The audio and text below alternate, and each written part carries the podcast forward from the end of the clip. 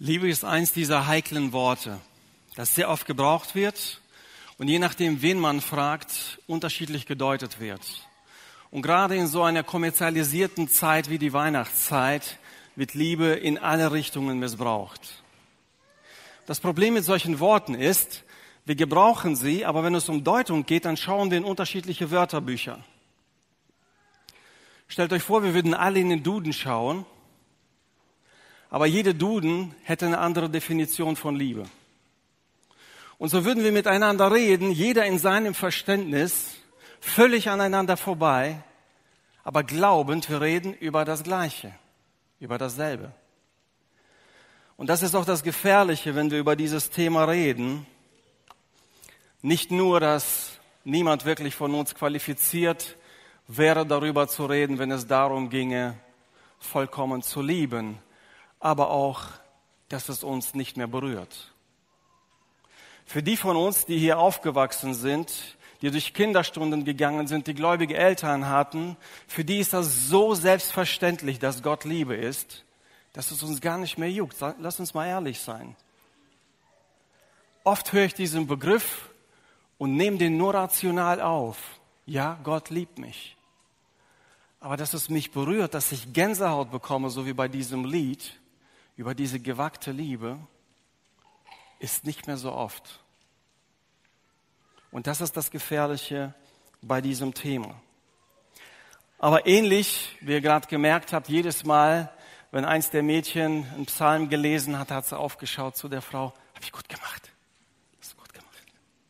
Und wenn was schief lief, wieder, was machen wir jetzt? Und dann kommt wieder Ruhe rein. Durch die Vorbilder kommt Ruhe rein. Und so dürfen wir heute auch einmal wieder auf Jesus aufschauen und uns erinnern lassen, was wirkliche Liebe ist. Und dafür schauen wir nicht in einen Duden, dafür schau schauen wir in die Bibel, um uns erinnern, um uns korrigieren zu lassen. Und so viele Definitionen, die wir sonst um uns herum hören, korrigieren zu lassen. Denn jedes Kind selbst die hier vorne gesungen haben, bis sie elf, zwölf sind, haben alle möglichen Definitionen gehört. Über Lieder, über Filme. Sie haben alles Mögliche gesehen und erlebt und greifen, wenn sie Liebe hören, auf ihre Erfahrungen zurück, auf ihre Umgebung, wenn es darum geht, dieses Wort zu füllen. Und oft entnehmen sie dem, dass Liebe rein körperlich ist, dass Liebe eine Gelegenheitsgeschichte ist, Liebe heißt, andere einfach zu tolerieren oder zu akzeptieren. Einfach alles gut zu heißen, das heißt zu lieben.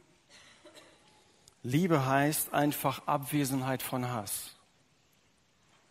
Und Facetten dieser Aussagen treffen auch zu, aber das ist das Gefährliche über Lügen. Lügen enthalten immer ein Stückchen Wahrheit.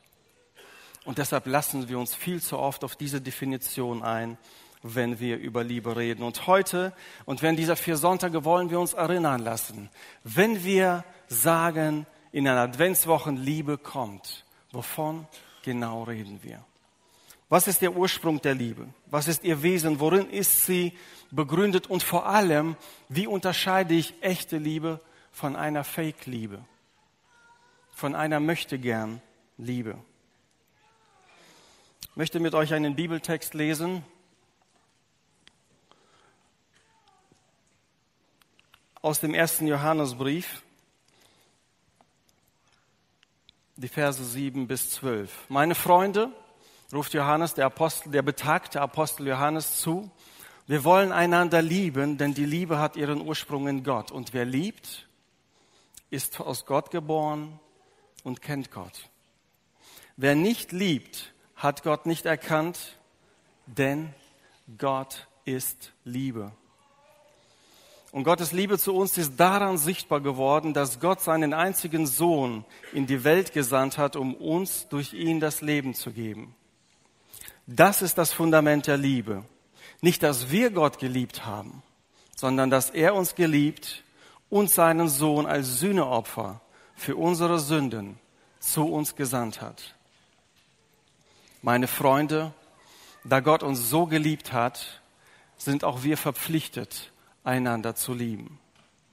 Ihn selbst hat niemand je gesehen, doch wenn wir einander lieben, lebt er in uns und seine Liebe hat uns von Grund auf erneuert. Sehr viele herausfordernde Dinge in diesem Bibeltext und wir wollen einzeln darauf eingehen. Aber davor stellen wir uns mal kurz die Frage, was war der, der, die Umgebung von dem Apostel Johannes? Was war der Kontext vom Apostel Johannes? Es waren falsche Lehrer unterwegs. Wir müssen verstehen, zu der Zeit gab es diese vollständige Bibel nicht. Es kursierten einige Schreiben herum und mal hat man etwas gelesen oder gehört oder auch nicht. Und das gab Anlass für viele Lehrer, das auszunutzen und Dinge zu lehren, die falsch waren, Dinge zu lehren, die ihnen Profit brachten oder auch Dinge zu lehren, die sie gar nicht gelebt haben, die sie selber noch gar nicht verstanden haben. Und das Anliegen von Johannes in diesem Brief ist, das Echte vom Falschen zu unterscheiden und den Gläubigen zu helfen, wenn solche Lehrer kommen, worauf müssen sie achten. Und er korrigiert auch einige falsche Verständnisse in diesem, durch diesen Brief. Und was diesen Brief noch besonders macht, den ersten Johannesbrief, ist, es gibt dieselben Gedankengang dreimal.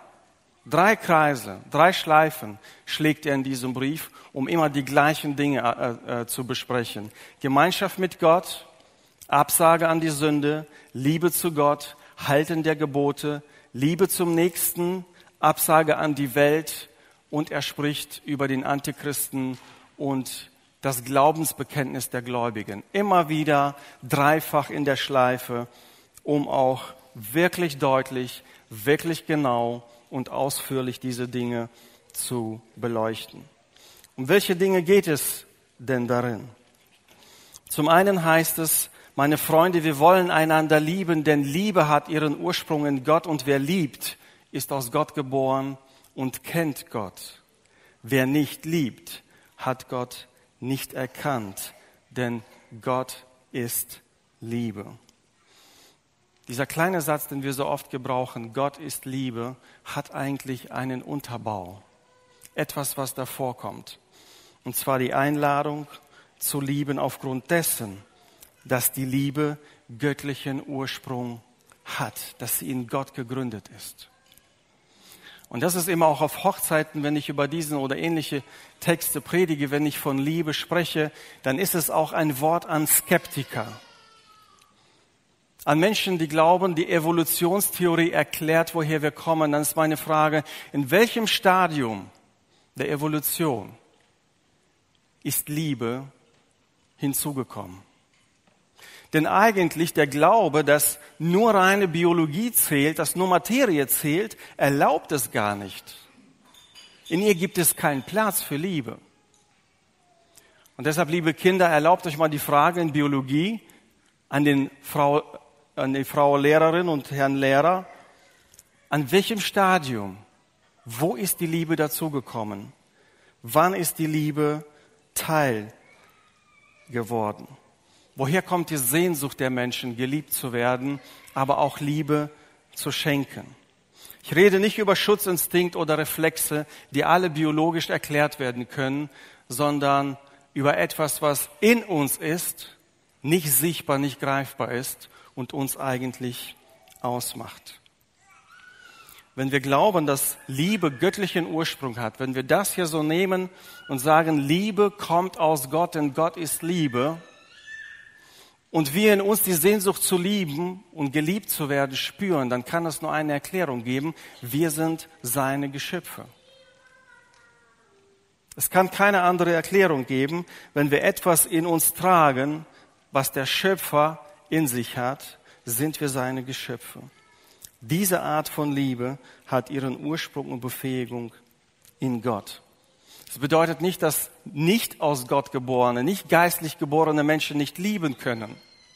Aber diese Art der Liebe, von der er spricht, nämlich unabhängig vom Gegenüber, das ist die göttliche Liebe. Sie liebt unabhängig vom Gegenüber, ist nur möglich für Menschen, die aus Gott geboren sind, die Gott kennen, die verstehen, worum es hier bei dieser Liebe geht. Und andersrum macht er hier deutlich, wenn jemand nicht so lieben kann wenn oft erklären wir Liebe so als Investition. Und Investition setzt immer auch auf Ernte. Es muss etwas zurückkommen. Aber göttliche Liebe ist keine Investition. Göttliche Liebe ist einfach Verschwendung, ohne etwas zurückbekommen zu wollen. Und zu so einer Liebe sind wir eingeladen. Die Begründung für diese Einladung ist, Gott ist Liebe.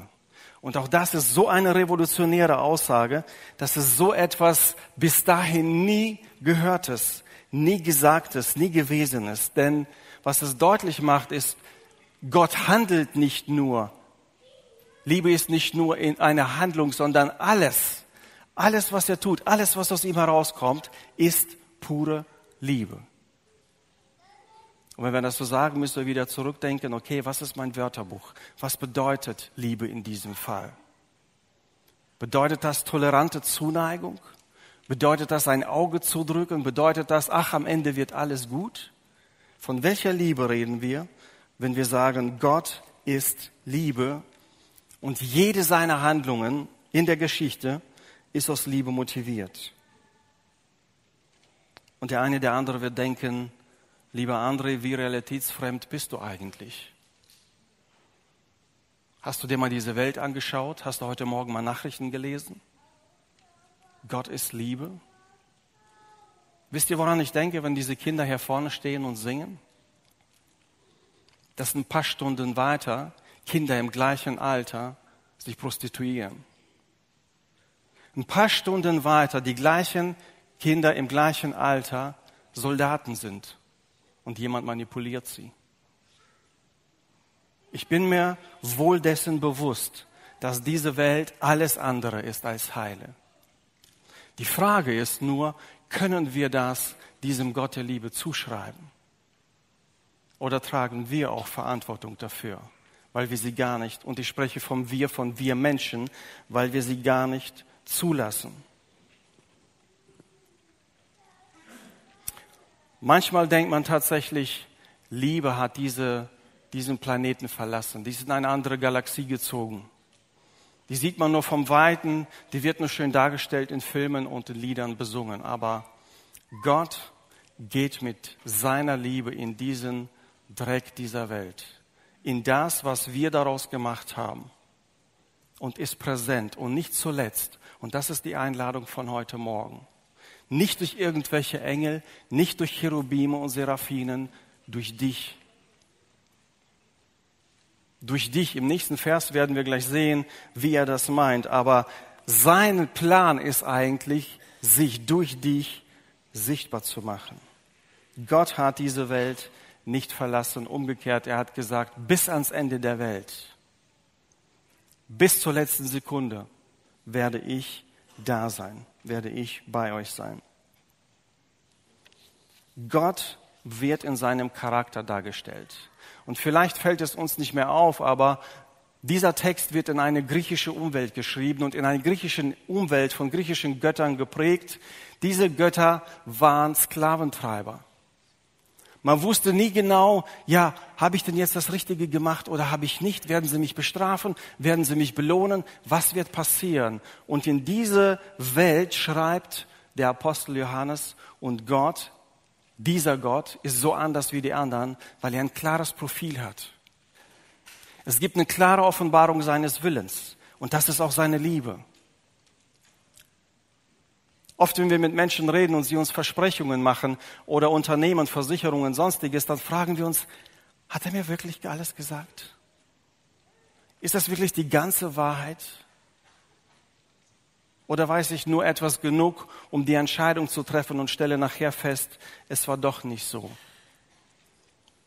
Wenn wir über Gottes Liebe reden, dann reden wir über eine lebendige, über eine persönliche, und über eine proaktive Liebe. Gott macht sich auf den Weg, er wartet nicht. Gott ist proaktiv und darin äußert sich seine Liebe. Und in diesem Kontext heißt es, er hat seinen Sohn gesandt. Und sein Sohn ist als Sühneopfer. Sein Sohn ist der Retter dieser Welt. Das ist die nächste Aussage. Gottes Liebe ist sichtbar geworden.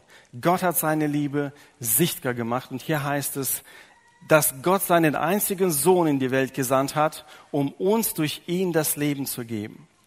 Das ist das Fundament der Liebe, dass nicht wir Gott geliebt haben, sondern dass er uns geliebt und seinen Sohn als Sühneopfer für unsere Sünden gegeben hat. Auch hier im Gegensatz zu den theoretischen griechischen Göttern gibt es einen Gott, der in der Geschichte gehandelt hat, der sich auf den Weg gemacht hat, der etwas Persönliches, etwas von sich abgerissen hat, um wegzugeben, seinen einzigen Sohn. Gottes Liebe ist real und ist geschichtlich festgehalten. Ich glaube, wir können es nicht genug betonen, was es bedeutet, dass Gott uns liebt. Das bedeutet, dass du nichts mit deinem Verhalten tun kannst, um ihn von dieser Liebe abzuwenden. Seine Liebe gründet nicht in dir, sie gründet in ihm.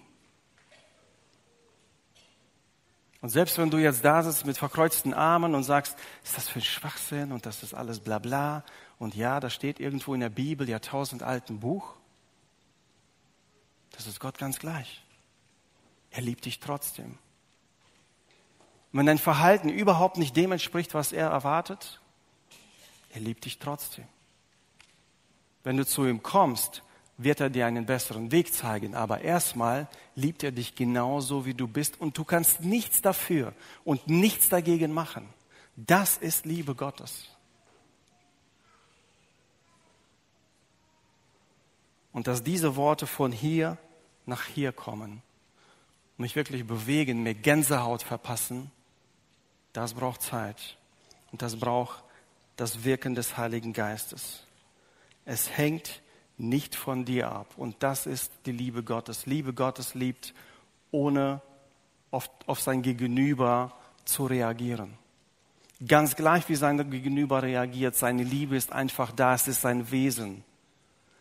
Ein Baum kann nur Holz sein kann kein Metall sein, kann nichts anderes sein. Gott kann nichts als Liebe sein. Und alles, was er tut, alles, was er sagt, alles, was er je in, in Wirklichkeit gebracht hat, ist Liebe. Gottes Liebe ist historisch verifizierbar. Gottes Liebe hat tatsächlich in der Geschichte stattgefunden.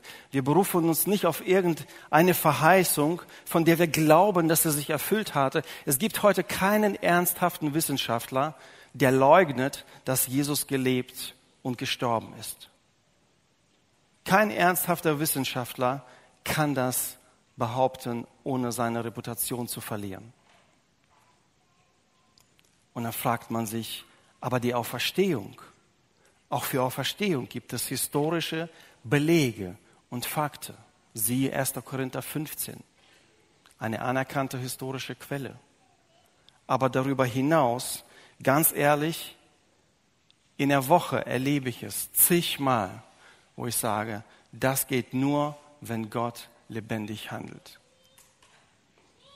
Heute Nacht, kurz vor eins, bekam ich eine Nachricht Jemand hat sich in unserem Hauskreis bekehrt. Jemand ist zum Glauben gekommen. Woher kommt das? Warum? Aus welchem Grund?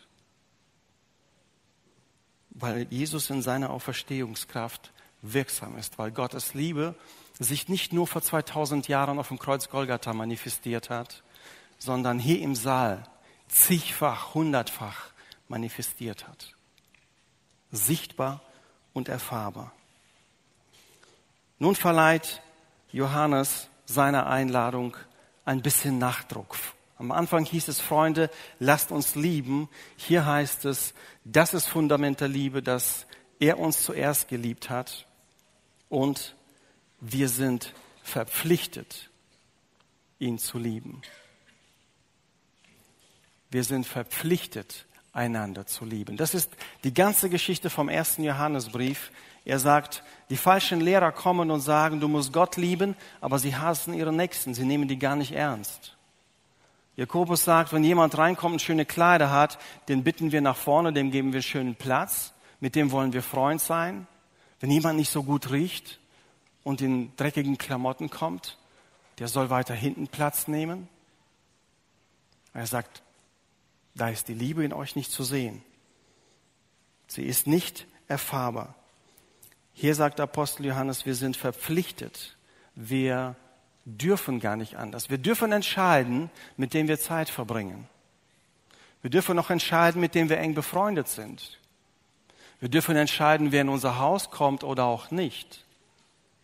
Aber ob wir jemanden lieben oder nicht, dürfen wir gemäß diesem Vers gar nicht entscheiden. Hier geht es nicht nur um Sympathie, hier geht es nicht nur darum, ob der Mensch mir gefällt oder nicht, sondern ihn zu lieben, so wie Gott liebt, unabhängig von dem, das ist die Herausforderung, der wir uns stellen müssen, der ich mich stellen muss. Und das ist für mich keine Option. Das ist für mich nicht vielleicht, irgendwann oder ja, bald, aber oder nein. Wer diese Liebe Gottes in Anspruch für sich nimmt, wenn du heute sagst, ich nehme die Liebe Gottes in Anspruch, dann bist du verpflichtet, Menschen um dich herum, angefangen mit denen, die, die dir am allernächsten sind, zu lieben.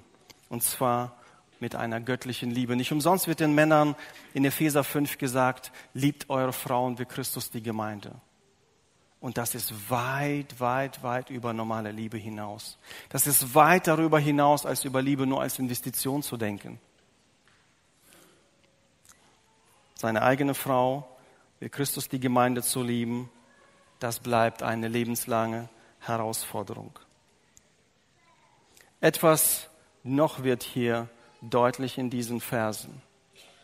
Wenn wir einander lieben, ihn selbst hat niemand hier gesehen, doch wenn wir einander lieben, lebt er in uns. Die nächste Wahrheit in diesen Versen, die hat mich auch von den Socken gehauen. Wir sind eigentlich Gottes Offenbarer. Wir als Gemeinde, wir sind Gottes Offenbarer. Menschen haben sonst keine Chance, Gott kennenzulernen, zu wissen, was diese Liebe bedeutet, außer sie kommen hier in die Gemeinde und sehen es und erleben es. Außer wenn sie kommen in unsere Familien und sehen und erleben das. Daraus schließen sie, oh, da muss es etwas geben, da muss es jemand geben. Liebe ist real und zwar nicht die, die ich im Fernseher sehe, sondern eine Liebe, die tiefer ist Und zu etwas verpflichtet uns das noch, miteinander sauber zu kommunizieren. Was Gottes Liebe deutlich macht, und das war auch so eine, etwas Neues, was, mir, was äh, mir neu geworden ist, er kommuniziert klar, er zeigt seinen Willen und sagt, so ist das mir wichtig und zwar nicht, weil ich irgendwie Lust daran habe, euch das Leben zu erschweren, sondern das ist mein Wesen. Und wenn wir beide miteinander was zu tun haben wollen, dann ist es meine Willenserklärung. So, wenn wir eine Freundschaft eingehen, wenn wir heiraten, wenn wir enger in eine Beziehung miteinander treten, da gibt es Dinge, die gehen gar nicht und andere Dinge müssen sein, damit die Beziehung funktioniert. So ist es auch mit den Geboten. Gott kommuniziert ganz klar. Und das bedeutet für uns, wenn wir so lieben wollen wie er, dass wir klar sind in unserer Kommunikation, dass wir deutlich machen, was uns wichtig ist, was nicht geht und was geht und was geschehen soll. Und ich rede nicht nur über die Ehe, wo das sowieso stattfinden muss. Alle Liebe hat ihren Ursprung in Gott, unabhängig von dir, deinem Verhalten, deinem Glauben, Gott liebt dich so, wie du bist. Das ist die Grundlage. Und du kannst nichts dagegen tun. Du kannst dich abwenden, aber du kannst nichts dagegen tun. Aber du kannst auch nichts dafür tun. Lass uns mal ehrlich sein. Alle, die wir hier gläubig sind. Ist das nicht so, wenn ich mich gut verhalten habe, wenn ich Dinge getan habe, von denen ich glaube, sie gefallen Gott, dann glaube ich, oh, ich habe so viel getan, jetzt habe ich so viel Liebe Gottes bekommen. Und gestern habe ich so viel getan, da habe ich so viel Liebe Gottes bekommen. Morgen werde ich vielleicht imstande sein, so viel zu tun, dann werde ich so viel Liebe Gottes bekommen. Auch wenn es so aussieht, sieht Gottes Liebe so aus. Er will ganz sicher nicht, dass du da bleibst, wo du bist. Er will nicht, dass du abmagerst geistlich. Aber erstmal nimmt er dich so an. Und das ist revolutionär. Das ist skandalös. Sowas hat es in der Menschheitsgeschichte nicht gegeben. Liebe, Gottes Liebe ist begründet in Gott, nicht in uns. Und dennoch ist sie sichtbar unerkennbar in menschlichen Charakterzügen, in menschlichen Handlungen. Können wir sie darstellen oder auch nicht. Gottes Liebe ist verifizierbar. Jesus Christus hat sein Leben gegeben, ist auferstanden und das ist geschichtlich festgehalten. Gott hat seine Liebe geäußert und äußert sie in seiner Gemeinde. Wir, die wir uns auf den Glauben eingelassen haben, sind im Prozess des Liebenlernens. Und wir haben jetzt viele Wochen über geistliche Reife gesprochen. Eigentlich, wenn wir über geistliche Reife sprechen, reden wir darüber, wie weit wir gewachsen sind darin, andere Menschen zu lieben oder auch nicht. Es geht nicht um Bibelwissen, es geht nicht um viele andere Dinge. Eigentlich geht es nur darum, und deswegen werben wir auch so für Kleingruppen, dort hast du Platz. Dort lernst du Menschen wirklich kennen. Es fällt leicht am Sonntag allen Lächeln zu begegnen. Dort hast du in deiner Familie oder auch im Hauskreis hast du Gelegenheit, das wirklich zu lernen. Dort stellt sich wirklich raus, wie geistlich reif du bist. Oder auch nicht. Wir sind Gottes Offenbarer, indem wir einander lieben. Francis Schaeffer, ein christlicher Denker und Philosoph, sagte, die christliche Gemeinschaft ist die finale Apologetik. Apologetik ist die Verteidigungslehre, da wo man versucht, Gott zu beweisen und zu sagen, Gott existiert. Er sagt, die wirkliche finale Apologetik, die beweist, dass es Gott gibt, ist die christliche Gemeinschaft so wie sie miteinander lebt, so wie sie miteinander umgeht. Das offenbart Gott in dieser dunklen Welt. Und das Letzte, die Liebe Gottes verpflichtet uns, Menschen zu lieben. Die Liebe Gottes ist ein wohlwollendes, proaktives Zuwenden uns Menschen und darum schickt er seinen Sohn Jesus Christus der sein Leben als Sühneopfer für dich, für deine Schuld lässt. Und das ist für dich heute eine Einladung, ihn anzunehmen, dich ihm anzuvertrauen, das in Anspruch zu nehmen, was dir geschenkt wird. Jesus Christus lässt sein Leben, um deine Schuld zu sünden, damit du in diese Liebesbeziehung mit Gott kommen kannst, damit du davon trinken kannst, davon leben kannst, davon zehren kannst. Gott hat seinen Willen klar ausgedrückt. Und das heißt für uns, und auch hier im Johannesbrief heißt es immer wieder, Gott zu lieben heißt, seine Gebote zu halten. Du kannst nicht sagen, dass du Gott liebst, wenn du Menschen nicht liebst. Du kannst aber auch nicht sagen, dass du Gott liebst, wenn du seine Gebote nicht hältst. Wenn du einfach so dein Leben lebst und sagst, geht mich eigentlich nichts an, ist irgendwann mal für irgendwelche Leute geschrieben. Gott Gottes Liebe ist aber auch keine Kuschelliebe. So dieses Hollywoodische so immer in den Filmen so, es wird alles gut. Ich verspreche es dir. Das ist nicht die Liebe, mit der Gott liebt. Seine Liebe ist historisch verifizierbar. Sie ist echt, sie ist erlebbar und erfahrbar. Das bringt uns dahin, dass wir uns dafür entscheiden. A, Liebe beruht immer auf Taten und Wahrheit. 1. Korinther 13, Liebe wird nur mit, fast ausschließlich mit Verben dargelegt. Nur als Taten. Wahrheit ist die Grundlage dafür. Unsere Beziehungen müssen bestmöglich geklärt sein. Und auch hier in der Gemeinde betrifft es uns nicht weniger als anderswo. Dass wenn wir etwas vermuten, ohne den anderen zu beschuldigen, auf ihn zugehen, wenn etwas vorliegt und Dinge klären. Kommunikation, Liebe beruht auf guter Kommunikation. Echte Liebe ist gekennzeichnet durch Beständigkeit, durch Hingabe und ohne Ansehen der Person. Das sind Dinge, die wir in Gottes Schule lernen müssen und auch wollen, wenn wir diese Liebe in Anspruch nehmen wollen. Wünsche uns Gottes Segen dabei.